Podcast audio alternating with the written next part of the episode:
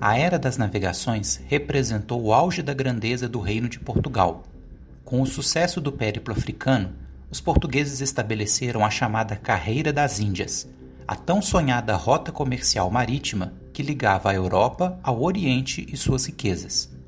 Nesse processo, a navegação do Atlântico no sentido sul exigiu uma curva para oeste que levou os portugueses a aportar no litoral da América do Sul uma área de importância estratégica para a logística e o abastecimento das frotas que seguiam para as Índias. Esse foi um dos principais motivos que levaram os portugueses, alguns anos antes, a pressionar a Espanha pela posse desta região, como fora estabelecido no Tratado de Tordesilhas. Todavia, os territórios americanos que supostamente estavam sob o domínio português não receberam muita atenção da coroa no início do século XVI, dados os sucessos de então no Oriente. Na história do território que viria a se chamar Brasil, essa fase é denominada como período pré-colonial, um intervalo entre 1500 e 1530. Nesse período, Portugal limitou-se a enviar patrulhas ao litoral de seus domínios americanos, as chamadas expedições guarda-costas, que visavam combater a atuação de ingleses, holandeses e principalmente franceses no litoral. Foi nessa época que se iniciou a exploração do pau-brasil, denominado Ibirapitanga em tupi, uma árvore da qual se extraía uma tinta de tom avermelhado que, junto com a madeira, tinha um grande valor econômico na Europa. O corte da madeira era feito por indígenas, com quem os portugueses praticavam escambo, trocando o serviço extrativista por produtos como tecidos, ferramentas e outros objetos. A exploração do pau-brasil que era arrendada pela coroa portuguesa a particulares que nela investissem, aconteceu de forma rápida e predatória, devastando boa parte da vegetação da Mata Atlântica em poucas décadas. Essa atividade também deu origem a diversas feitorias no litoral, entrepostos comerciais fortificados onde a madeira era armazenada antes do envio para a Europa.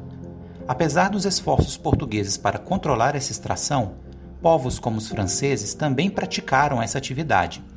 A ameaça representada pelas constantes incursões de outras potências europeias em seus domínios americanos motivou os portugueses a planejarem a colonização efetiva dessas terras.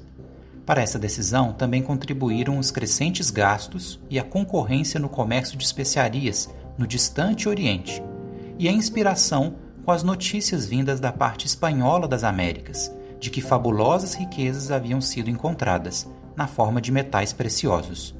Urgia a necessidade de se organizar a colonização da América Portuguesa.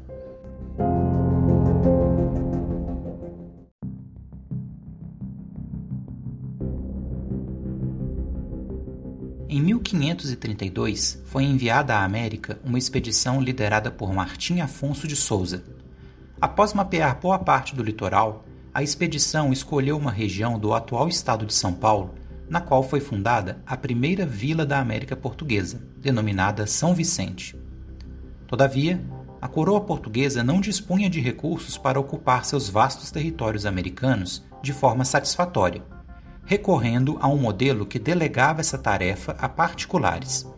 Assim, em 1534, a partir de experiências já implantadas nas ilhas de Açores e da Madeira, foi estabelecido na América Portuguesa o modelo das capitanias hereditárias.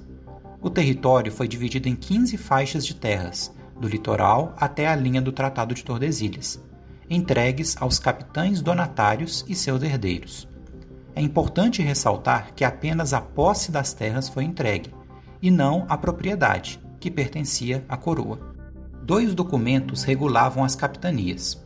O primeiro era a Carta de Doação, que, além de oficializar a posse, conferia ao donatário o direito de fundar vilas e administrar o território em nome da coroa. O segundo era o foral, que estabelecia as obrigações dos donatários, especialmente a defesa do território perante ataques de indígenas ou estrangeiros, a exploração econômica da terra, o povoamento e a catequese da população nativa. Com a instalação das capitanias, iniciou-se também o processo de distribuição de sesmarias, que eram porções de terras cujo dono nominal era o rei, mas que tinham sua posse distribuída a indivíduos que participassem da conquista de territórios, fossem membros da estrutura administrativa ou vencessem concorrências públicas. Todavia, o modelo das capitanias hereditárias acabou, de forma geral, não resultando em sucesso. Vários fatores contribuíram para isso, como as dificuldades para o transporte e instalação dos colonos, os ataques indígenas e a incapacidade de boa parte das capitanias de se sustentar economicamente. As exceções no insucesso do modelo foram os territórios de São Vicente e de Pernambuco, que, principalmente no caso do segundo, conseguiram prosperar graças ao plantio da cana-de-açúcar. As capitanias hereditárias não foram abolidas, mas paulatinamente se converteram em capitanias reais, retornando ao controle mais direto da coroa. Diante desse quadro, Portugal alterou sua política de colonização e estabeleceu em 1548 um governo geral para a América Portuguesa em um esforço de centralizar a administração.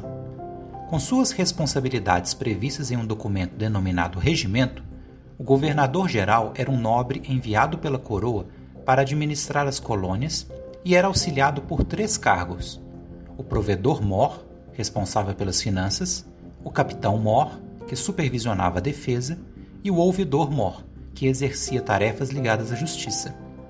Esse esforço de centralização culminou com a fundação, em 1549, de Salvador. Localizada na Baía de Todos os Santos, em uma área estratégica e central nos domínios portugueses, a cidade tornou-se a primeira capital da América Portuguesa.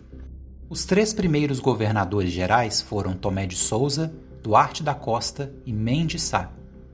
Além de fundar Salvador, Tomé de Souza trouxe consigo mais colonos e os primeiros jesuítas ao Brasil, chefiados por Manuel de Nóbrega. Outro grupo de jesuítas, contando com o padre José de Anchieta, chegaria com Duarte da Costa, tendo fundado o Colégio de São Paulo de Piratininga em 1554, o que daria origem à futura cidade de São Paulo. O segundo governador-geral enfrentou uma invasão francesa à região da Baía de Guanabara em 1555 tendo os indígenas da chamada Confederação dos Tamoios se aliado aos invasores. Coube ao terceiro governador, Mendes Sá, estabelecer um acordo com os indígenas, contando com a intermediação dos jesuítas. Seu sobrinho, Estácio de Sá, fundou em 1565 a vila de São Sebastião do Rio de Janeiro, expulsando os franceses. A fundação de núcleos urbanos foi importante no processo de colonização. Na hierarquia urbana portuguesa, a elevação de um arraial para uma vila acontecia pela criação de uma Câmara Municipal e a instalação de um pelourinho, que simbolizava essa elevação. A Câmara Municipal era um órgão responsável não só pela elaboração das leis nas vilas e cidades, mas também por funções executivas, como a realização e fiscalização de obras, conservação de vias públicas, coleta de impostos ou regulação do comércio, além de constituir uma espécie de primeira instância judiciária, com a presença de juízes leigos locais e de juízes de fora, designados pela coroa. As eleições para o Senado da Câmara, como por vezes também era chamada essa instituição, ocorriam a cada três anos.